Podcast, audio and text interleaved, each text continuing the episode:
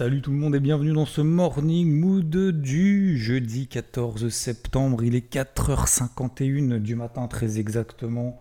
Que vous soyez en train d'aller au bureau, en voiture, en métro, à la piscine et euh, peut-être même en train de courir, de faire votre sport. Il n'y a pas d'endroit, il n'y a pas de lieu privilégié pour écouter le morning mood. Un grand merci à vous puisque tous les jours maintenant, depuis à peu près euh, deux semaines, vous faites entrer du coup le Morning Mood dans le top 200 des podcasts en France. Un grand merci à vous. Alors, concernant la partie macroéconomique, hier nous attendions l'inflation aux États-Unis comme le Messi, comme si ça allait nous donner une direction claire sur les marchés, nous permettre d'ajuster ce fameux curseur d'exposition pour les investisseurs et donc pour nous aussi un peu plus vers le vert ou un peu plus vers le rouge, eh ben le marché s'est cherché même après ce chiffre-là et pourtant et pourtant bah, le chiffre d'inflation euh, alors n'a pas été bon, en tout cas été légèrement supérieur à ce qu'on attendait.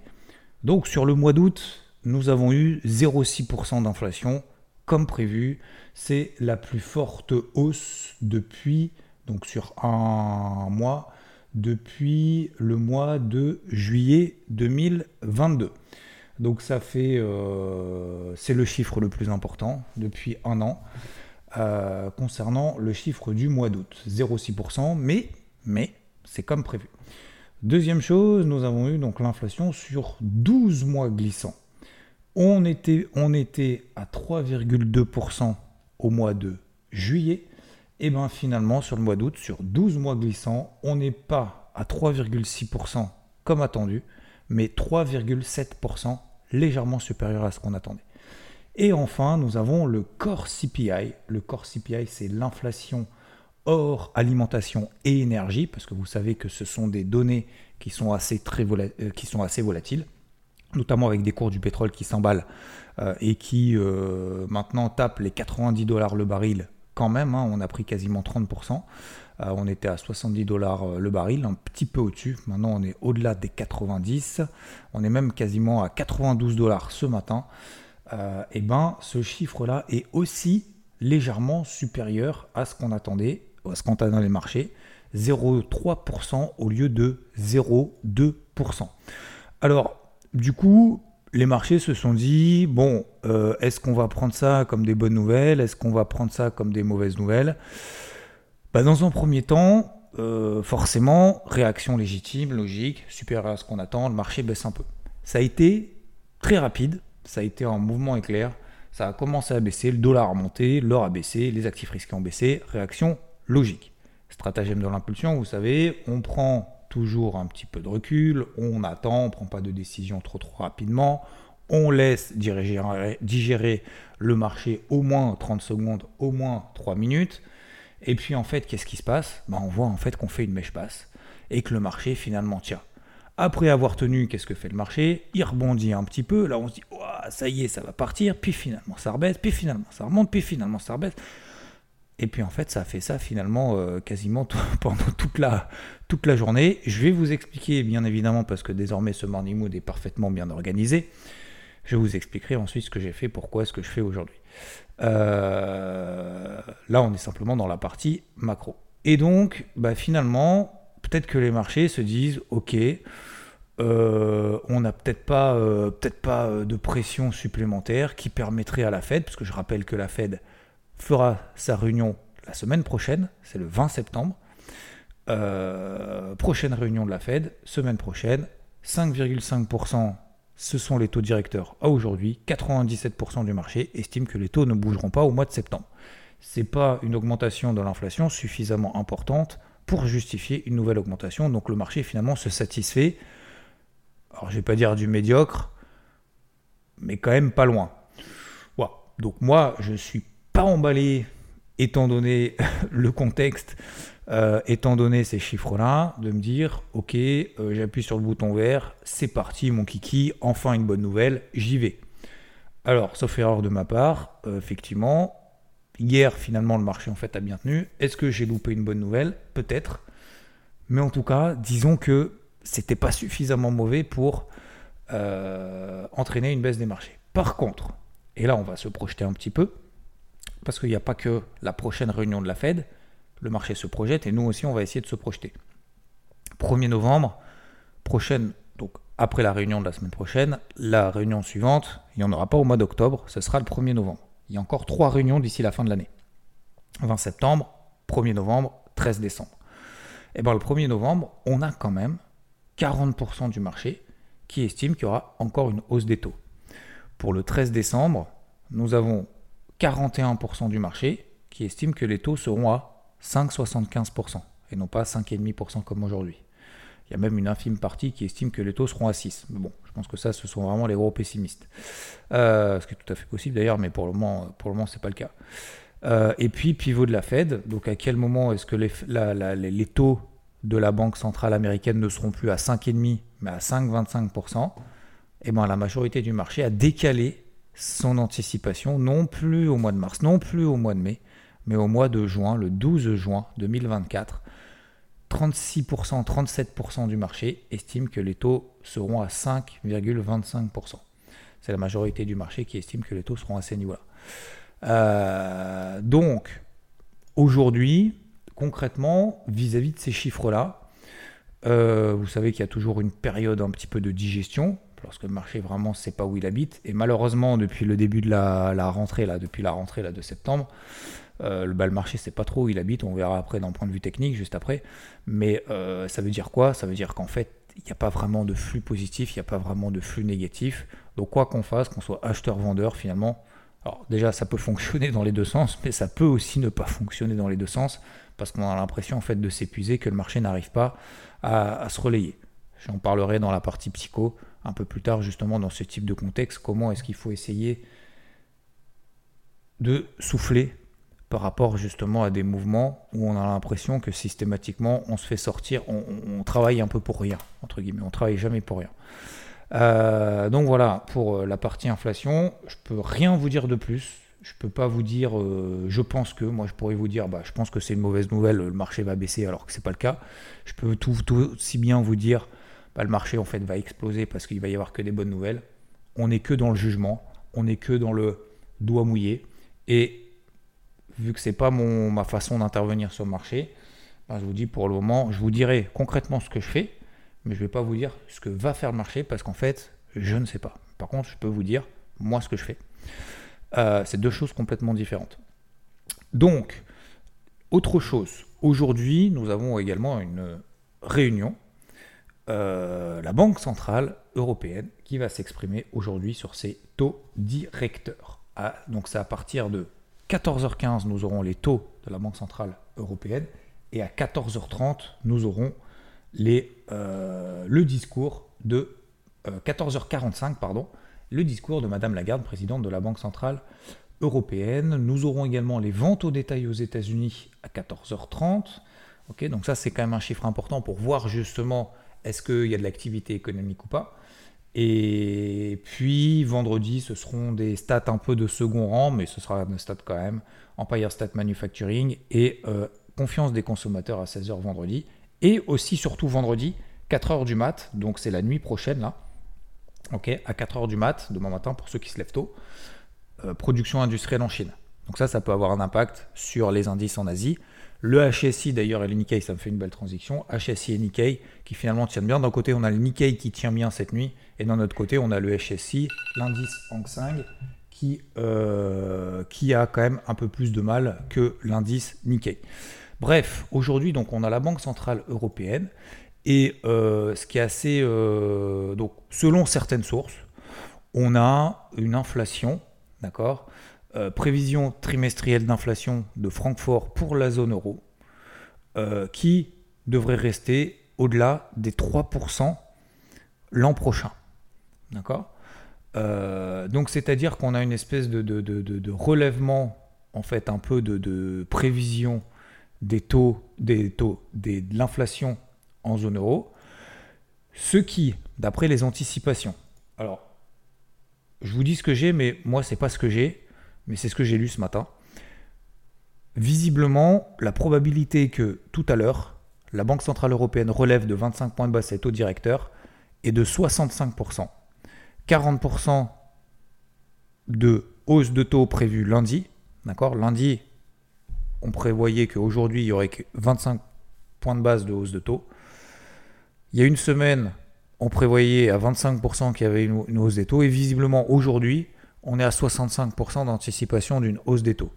Pourquoi? Parce qu'en fait, on a les chiffres d'inflation qui ont été progressivement revus à la hausse euh, au cours de ces derniers jours, et notamment de ces dernières semaines, mais surtout de ces derniers jours, notamment les anticipations des uns et des autres pour les années à venir. Donc visiblement, l'objectif de, 2% fixé par, par la BCE ne serait pas atteint avant, du coup, pas 2024, mais 2025. Donc forcément, la Banque Centrale Européenne devrait continuer à justement raffermir sa politique monétaire parce qu'en fait, il faut lutter contre l'inflation. Et je rappelle que c'est un peu le projet, c'est un peu l'objectif de la BCE. La BCE et la Fed, ce sont deux banques centrales, mais ce sont deux banques centrales avec des objectifs qui sont relativement similaires, mais qui ne sont pas similaires. Pourquoi je dis relativement similaires? Parce que la BCE, normalement, son objectif, ça a un peu changé avec le Covid, parce qu'en fait, ils ont fait des injections de liquidités pour soutenir les entreprises, etc. Mais l'objectif number one, c'est vraiment. Elles doivent se focus là-dessus. Économie, chômage, c'est bien, faut le prendre en compte, mais c'est pas ça qui doit driver sa politique monétaire. C'est l'inflation. Objectif de pourcent d'inflation. Le reste, tu te, on s'en fout. Tu te t'émerdes, mais tu vises 2% d'inflation. Avec tous les moyens que tu as, tous les outils que tu as. La Fed, c'est un peu différent parce qu'elle doit, elle n'a pas vraiment un mandat que inflation, elle a un mandat de global. En gros, euh, si euh, l'économie va mal, euh, tu te détends sur les taux, etc. Donc c'est pour ça que les chiffres d'emploi et taux aux États-Unis ont beaucoup plus d'impact finalement sur le marché que l'emploi, etc., en zone euro, parce qu'en fait, on s'en fout un peu. Ce qui est important, c'est plutôt la politique monétaire en fonction de l'inflation. Ok? Voilà pour la partie banque centrale. Qu'est-ce qu'on a Oui, le pétrole. Donc, je disais le pétrole qui est au-delà des 90 dollars. Bah, normalement, ça, il y a des inquiétudes là-dessus parce que euh, ça augmente, ça devrait augmenter l'inflation. Hein. Quand vous avez des cours du pétrole, vous le savez à la pompe. Euh, quand les cours du pétrole montent, les prix à la pompe montent tout de suite. Par contre, quand le, prix du pétrole baisse, les prix à la pompe, ils baissent jamais. Ou en tout cas, ils baissent avec trois mois de retard. Euh, c'est hallucinant. Mais, et on dit toujours, oui, mais c'est la faute des taxes. Ouais, enfin, le pourcentage de, de, taxes qu'on a sur les cours du pétrole, sur, sur le prix à la pompe, sont toujours les mêmes. Hein. Ils évoluent pas en fonction de l'inflation. Hein.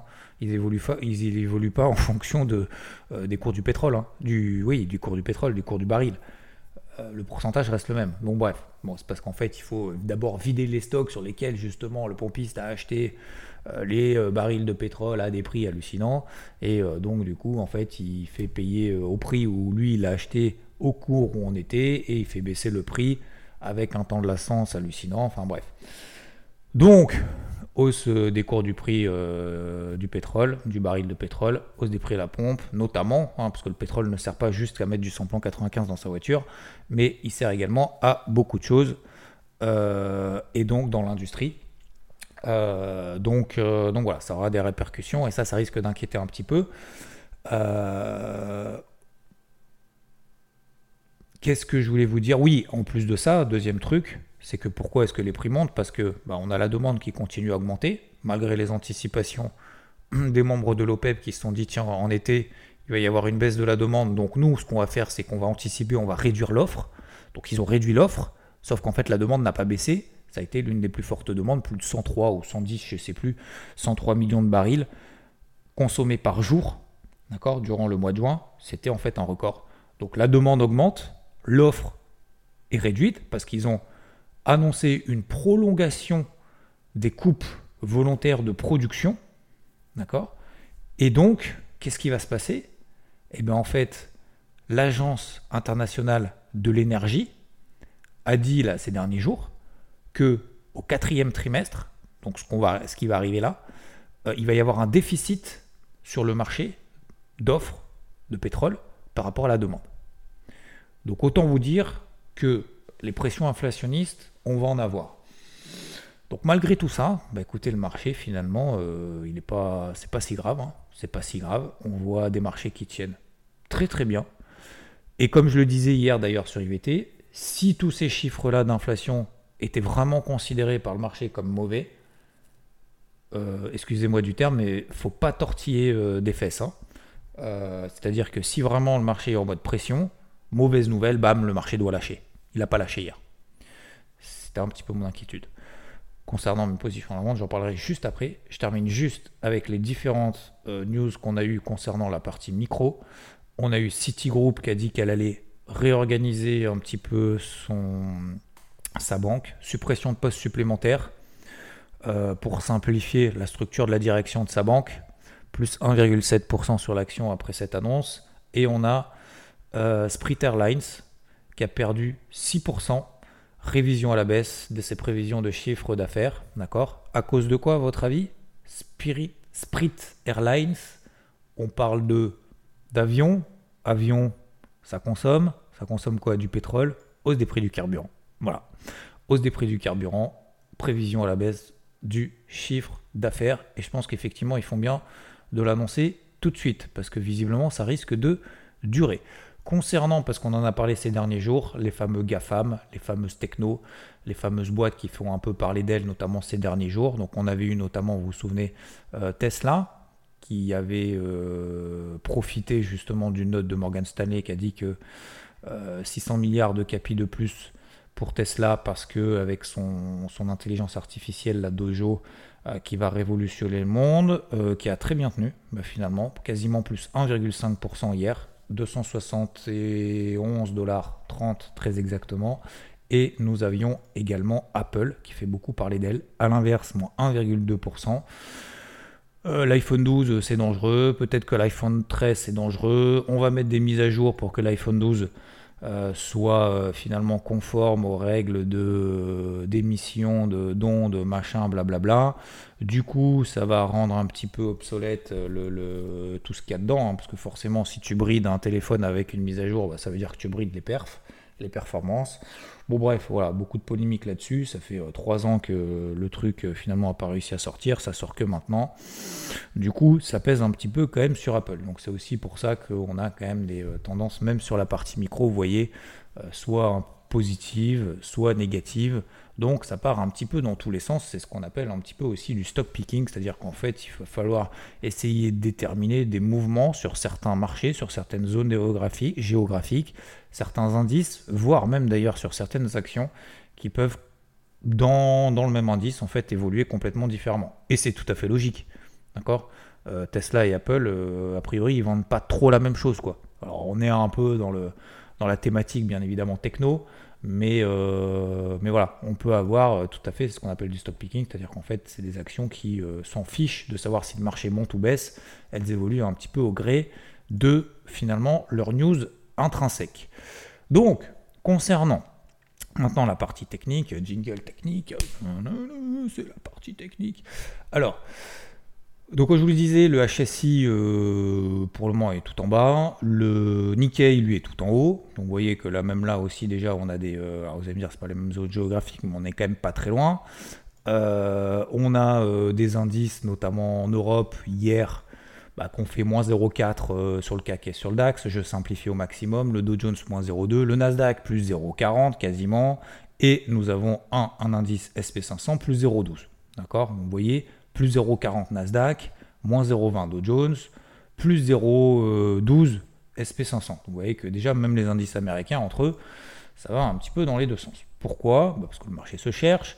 On est toujours depuis la rentrée dans un marché qui se cherche, qui essaye de trouver un petit peu des points de repère. Quoi, je veux du sonnant, du trébuchant, je veux, je veux des bases pour savoir si j'augmente mon curseur un peu plus sur le vert ou un peu plus sur le rouge.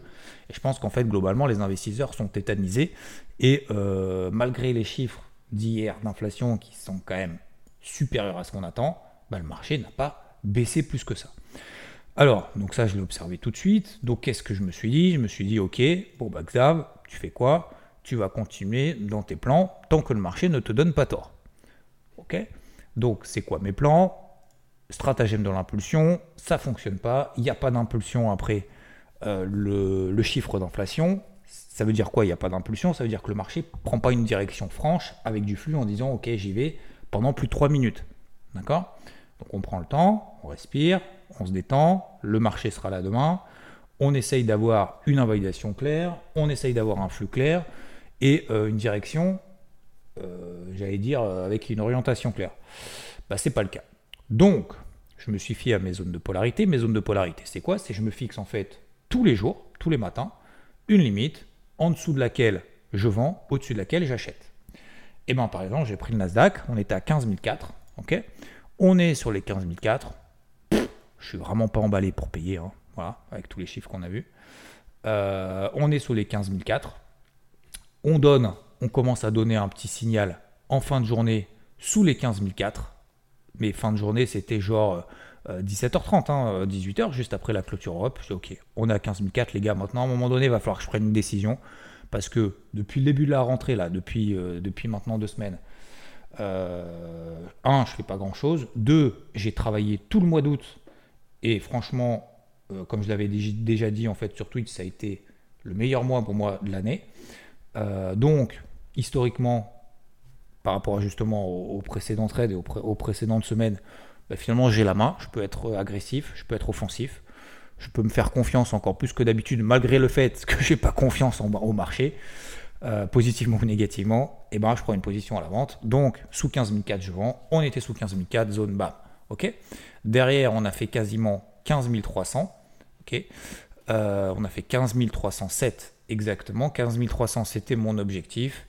Le, Nasdaq perd 50 points, je, mets, je sécurise la position, c'est mon stratégie. Plus 50 points, je sécurise la position. 15 300, j'allège une partie de la position et puis finalement cette nuit, on reconquiert les 15 004. Tout à refaire. Vous voyez que le marché finalement tient. Deuxième chose, le Dow Jones plus faible que ses copains. Il y a plus de boîtes industrielles, etc. Le Dow Jones, et je le savais, quand je vous ai partagé justement mes positions à la vente hier soir vers 17h30, 18h en disant je vends le Nasdaq, je dis je vends aussi le Dow Jones. Pourquoi? Parce que le Dow Jones c'est plus faible que ses copains. Comment je fais pour voir que le Dow Jones c'est plus faible que ses copains? Eh bien, je vois qu'en fait, quand on a des réactions positives sur le marché, le Dow Jones monte moins vite. Et quand on commence à avoir des réactions, des stabilisations, par exemple sur le Nasdaq et sur le SP500, ben, le Dow Jones lui commence déjà à baisser. Il sous-performe. Donc je vends les deux. Un, je respecte mon plan sur le Nasdaq jusqu'au bout. Deux, le Dow Jones, j'ai un range entre 34 006 et 34 007 au-dessus de la tête. Au-dessus des 34 007, on part, on prend 100 points, on réintègre justement ce range. Je me suis dit, ok, donc si on réintègre à nouveau ce range sous 34 007 dans lequel finalement le Dow Jones est, vous mettez en OR depuis 3 jours, d'accord euh, Enfin, depuis le début de la semaine. Si on réintègre ce range à la baisse, j'y vais. Sous les 34 700. On passe sous 34 700, je vends, je prends cette décision, malgré des marchés qui font n'importe quoi, j'assume le risque, je mets un stop à 70, 80 points, tout simplement au-dessus des plus hauts qu'on a fait après le chiffre. J'ai une invalidation qui est claire, à un moment donné, il faut prendre une direction, il faut faire des choix, les gars. Il faut arrêter de, hein, euh, tortiller des fesses. Je prends cette décision, les chiffres ne sont pas bons, le marché ne réagit pas à la baisse, c'est pas grave, j'ai une invalidation, j'ai un plan clair. À un moment donné, il faut les poser. Je suis désolé de vous parler comme ça crûment, mais à un moment donné, il faut les poser. Il faut arrêter d'essayer de, commenter, etc. Donc, j'y vais. Le Dow Jones derrière perd 200 points, direct, enfin direct, dans les deux heures qui suivent, tant mieux. Euh, je prends un premier objectif. Alors, je ne suis pas sorti à plus de 100 tout en bas, d'accord? Euh, Je suis sorti à 34 006 pour un premier objectif. J'ai allégé une partie. Je vise beaucoup plus ambitieux sur l'autre partie. J'ai sécurisé la position. Donc ce matin, bah, vous voyez que j'ai plus de position sur le Nasdaq parce que le Nasdaq est plus fort. C'est grave C'est pas grave du tout. J'ai une position sur le Dow Jones. J'ai pris un objectif. Je suis encore en position. Je laisse faire le marché aujourd'hui. Aujourd'hui, le marché va décider est-ce qu'il a envie de continuer dans. Alors j'ai envie de dire, excusez-moi, mais dans son délire de dire euh, tout va bien se passer ou quoi bah, Peut-être, peut-être, peut-être que j'ai complètement tort, peut-être que je devrais payer là. Bah écoutez, bah payez. Si vous êtes OK avec ça, euh, faites-le maintenant. Vous achetez un marché sur les niveaux actuels, vous mettez un stop sous les plus bas et vous dites bah, c'est plutôt une bonne nouvelle, ces chiffres d'inflation, c'est plutôt bien ce qui est en train de se passer globalement, d'un point de vue économique, d'un point de vue d'inflation, d'un point de vue technique, c'est parfait. Allez-y. Je ne suis pas en train de le dire de manière ironique, je suis en train de le dire de manière sérieuse. Moi, hier soir, j'ai pris cette décision, j'ai eu beaucoup de commentaires personnes qui me disaient Ah ouais, mais fais attention, le marché, tiens. Ouais, mais fais attention. Alors, tiens, je vais vous parler aussi de ça. Euh, on a un dollar, on a effectivement un dollar américain qui n'a pas progressé plus que ça en fait. Hier, c'est les deux indicateurs que je suis, c'est le dollar américain. On est toujours sur les plus hauts. Il n'a pas bougé. C'est incroyable. Les marchés sont, les opérateurs sont tétanisés. En fait, on a l'impression que faut qu'il y en ait un qui prenne une décision pour que le deuxième qui suive, le troisième, le quatrième, et après on aura une réaction en cascade, et là on aura un flux. En fait, c'est exactement ça, c'est réaction de foule. Mais là, en fait, tout le monde est assis sur, sa chaise. C'est comme au resto, tu sais, tu as l'impression qu'on est. Voilà. Qu'à un moment donné, il y en a un qui. Il faut qu'il y en ait un qui se lève pour qu'il y ait une réaction de foule et que tout le monde aille dans la même direction, quoi. Il n'y a personne qui prend de décision. Donc écoutez, bah voilà, moi j'ai pris cette décision-là. Je vois effectivement que le dollar baisse pas. Je vois que le dollar monte pas. Euh, il est toujours au même point depuis, euh, depuis quand euh, bah, Depuis une semaine, hein, depuis mardi la semaine dernière. On a tout de même un taux à 10 ans aux États-Unis qui se replie légèrement. Légèrement, c'est pas grand chose. On est à 4,33, d'accord, après le chiffre, parce que forcément, on a des, une inflation supérieure. Qu'est-ce qui se passe dans un premier temps? Hausse du dollar et hausse du taux à 10 ans. Logique. Bah, sauf qu'en fait, derrière, on a fait une mèche. On était à 4,33, on est à 4,23 ce matin. Voilà. Alors, comment l'expliquer? Bah écoutez, euh, je suis désolé, je préfère vous dire ce que je fais concrètement, d'accord? Euh, Pour vous dire concrètement pourquoi est-ce que le dollar se détend, pourquoi est-ce que le taux à 10 ans se détend. Euh, j'ai pas envie de vous dire, je sais rien, je peux éventuellement me projeter en essayant de deviner, en disant c'est parce qu'en fait les marchés, finalement, c'est une mauvaise nouvelle, mais pas si mauvaise que ça. Mais globalement, si vous voulez, ce que je retiens là-dessus, et j'en viens à la partie un peu psycho, et money management, d'abord, d'abord money management, c'est que vu ce contexte-là, et c'est ce que je disais hier sur IVT, mais vous vous prenez pas la tête. Vous, franchement, j'en vois beaucoup qui sont en train de se prendre la tête en disant c'est relou, stop les E, machin, c'est difficile, ça monte, ça baisse, je me fais. En fait, je lis des commentaires qui, déjà, un, m'apportent rien, mais surtout, euh, ces commentaires en fait négatifs en disant le marché est daubé. Je le pense, hein, je le pense, mais je le dis pas. Pourquoi? Parce qu'en fait, ça m'apporte rien concrètement. Concrètement, quoi? Tu vas acheter, tu vas vendre, tu vas faire quoi? Tu vas commenter après coup? Te dire, ah, fais attention, ah, faut faire attention aux ventes parce que du coup, on a si. Ok. Faut faire attention aux achats parce que. Ok. Bah alors, dans ces cas-là, tu reviens quand? Concrètement, en fait, tu reviens quand sur le marché? Bah, euh, on verra, on verra, on verra. Ok, mais on verra quand?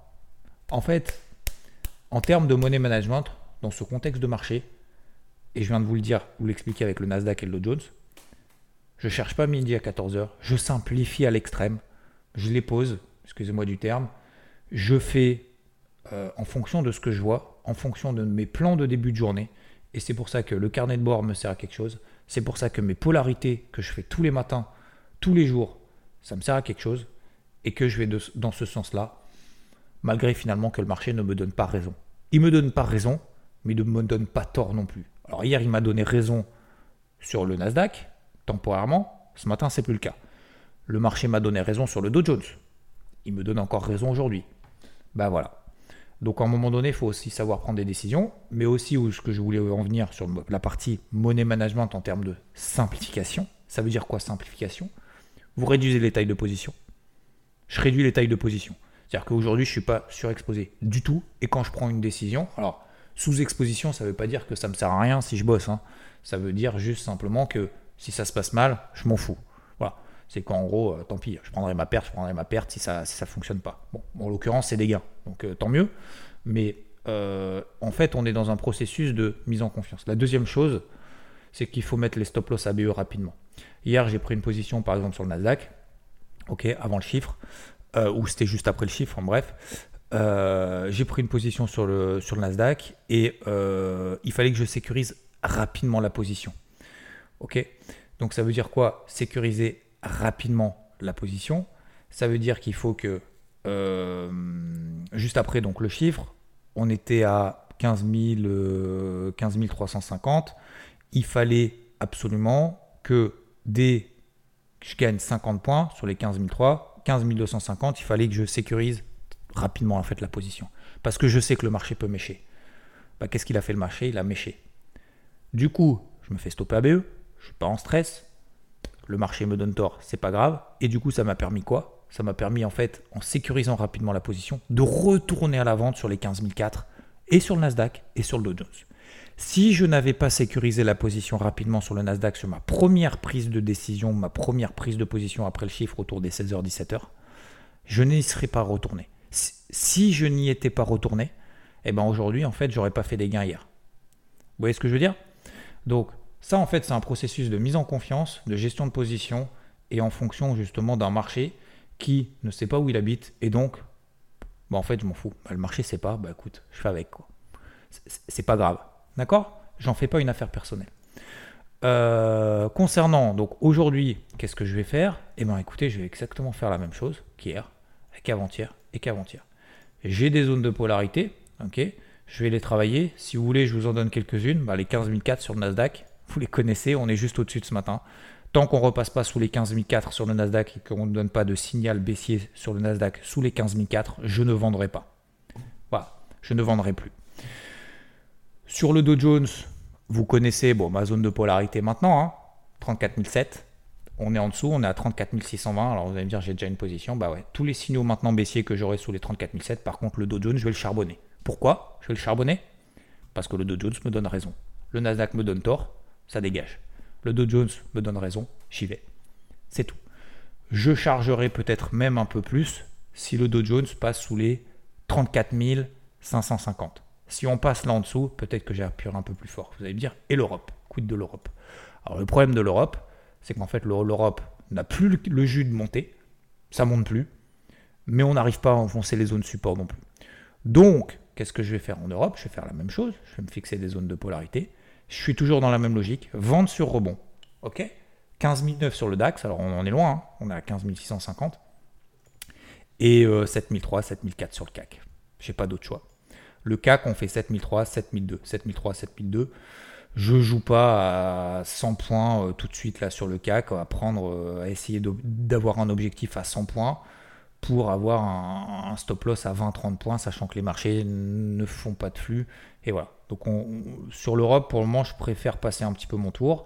L'or tient tous les, toujours les 1910 dollars, d'accord? Ce que je veux dire par là, on est déjà à 32 minutes et je voulais vous parler notamment en termes de psycho, mais la psycho, de toute façon, vous, la, vous, l'avez comprise avec le money management.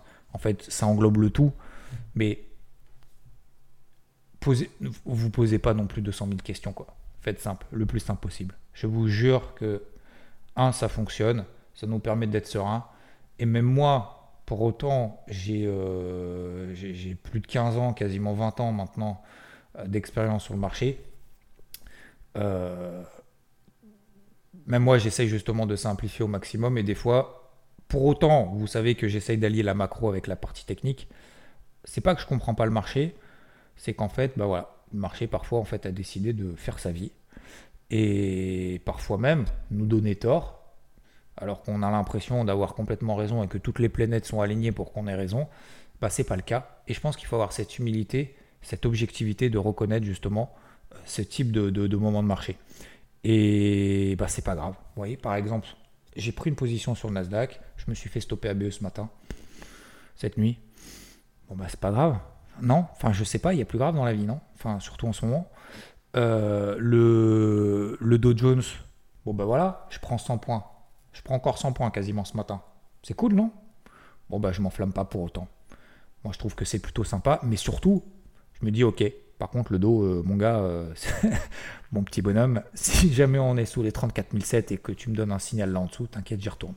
Et eh ben, si ça monte aujourd'hui, eh ben, j'aurais eu tort d'avoir vendu le marché, mais j'aurais pris quand même un peu de sous-sous. Voilà, j'aurais peut-être eu tort, mais j'aurais pris quand même un petit peu de sous-sous. Donc, est-ce que l'objectif c'est d'avoir raison et de perdre de l'argent, ou est-ce qu'on peut avoir tort tout en essayant justement d'exploiter ce que nous donne le marché? Ça, c'est à vous de poser la question.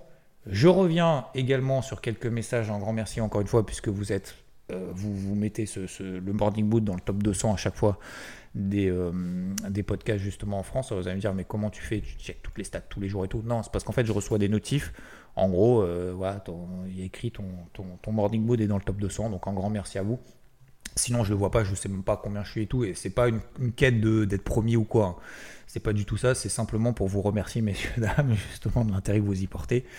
Euh, je voulais remercier également ceux qui ont commenté le, pod, le Morning Mood d'hier. Il y a notamment Mr. Alf Infinite qui me dit J'ai enfin, avec un gros enfin, trouvé mon style de trading investissement. Je fais du swing, pétrole pris en autonomie et de l'investissement Europe-US, weekly, monthly. Donc, bravo, Mr. Alf Infinite. Peut-être que j'ai un petit peu contribué, donc bravo à toi. Merci à ceux qui ont posté des messages également. Il y a Tosca, il y a euh, Swad 1, 2, 3, 4. Il y a euh, alors il y a quelqu'un qui m'a posé aussi, qui m'a dit une chose. Alors euh, ton pseudo c'est plutôt des chiffres. Qui m'a dit Xav, arrête de faire plaisir à tout le monde et regarde ce que tu produis tous les matins. Des milliers de gens un avis constructif d'un professionnel de façon gratuite et qui met gratuit en gros avec trois points d'exclamation. T'as raison t'as raison, je vais essayer de. Je prends vos avis, constructif, pas constructif, mais effectivement, on peut pas plaire à tout le monde, donc tant pis. Et tu as tout à fait raison, merci à toi pour ton commentaire. Merci à Swat, donc, qui m'a laissé 5 euh, étoiles. Et il y a Jackson qui m'a posé une question, donc toujours pareil, vous les avez hein, dans, les, dans les commentaires. Vous pouvez mettre des commentaires sur Spotify, pas sur Apple Podcast, mais en tout cas sur Spotify, sur chaque épisode. Et je terminerai là-dessus. Qui me dit quel broker proposez-vous pour trader? Alors moi, je propose pas de broker tu proposes ce que tu veux. Voilà, il y a, quelqu'un sur Twitter ou je sais plus dans quel message qui m'a dit ouais, euh, t'es un influenceur et tout. Moi, j'influence rien du tout. Vous faites ce que vous voulez, d'accord? Je suis sponsorisé par personne. Je dis ce que je veux, de qui je veux. J'en ai rien à faire. Voilà, comme ça au moins, c'est dit. Euh, donc, je propose pas de broker. Par contre, je peux te dire éventuellement lesquels sont intéressants. Il me dit celui que j'utilise ne me permet pas de prendre une partie de position, mais la ferme entièrement. Alors, sur les contrats futurs tu peux pas fermer la position partiellement. Par contre, tu peux prendre plusieurs contrats futurs. C'est pour ça que je te dis, il faut une taille de position de capital qui est adaptée à, euh, à tes positions, parce que le fait d'avoir un capital plus important, ça va te permettre de prendre plusieurs positions. Et le fait de prendre plusieurs positions, ça va permettre de travailler la position. Et dans le contexte de marché qu'on connaît depuis 15 jours, travailler sa position, c'est quelque chose d'essentiel pour faire un minimum de performance. Sinon, sinon ça ne marche pas. Sinon, tu vas te faire stopper, ABE, pas ABE, nanana, et en fait, tes objectifs vont être trop éloignés pour qu'ils soient ralliés. Je prenais 400 points sur le Nikkei. J'en visais beaucoup plus. Alors, j'ai allégé une position. J'avais plusieurs positions sur le Nikkei. Hein. J'avais plusieurs positions sur le Nikkei, puisque je l'ai pris en deux fois. Donc, j'avais plus de 4 lots. D'accord? Donc, ce qui me permet de euh, d'alléger ma position quand je prenais 200 points. Bah, j'ai allégé la position quand je prenais 200 points, puis derrière, je me suis fait stopper à BE. Je prenais 400 au total. Euh, si j'ai qu'une seule position, bah en fait, je gagne rien. Je gagne rien. Donc, il faut un capital peut-être un petit peu plus conséquent pour euh, avoir plus de lots, notamment sur contrat futur. Si tu n'es pas sur les contrats futurs sur CFD, il y a plusieurs brokers, notamment par exemple IG, qui proposent justement de découper tes contrats en, euh, en 0,5, en 0,2, en 0,3, etc.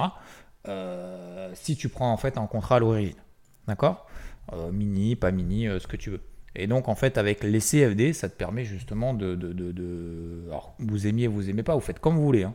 Je suis pas en train de dire que c'est top. Hein. Je vous dis juste que, voilà, CFD, vous pouvez justement euh, couper les positions. Et vous avez d'autres brokers.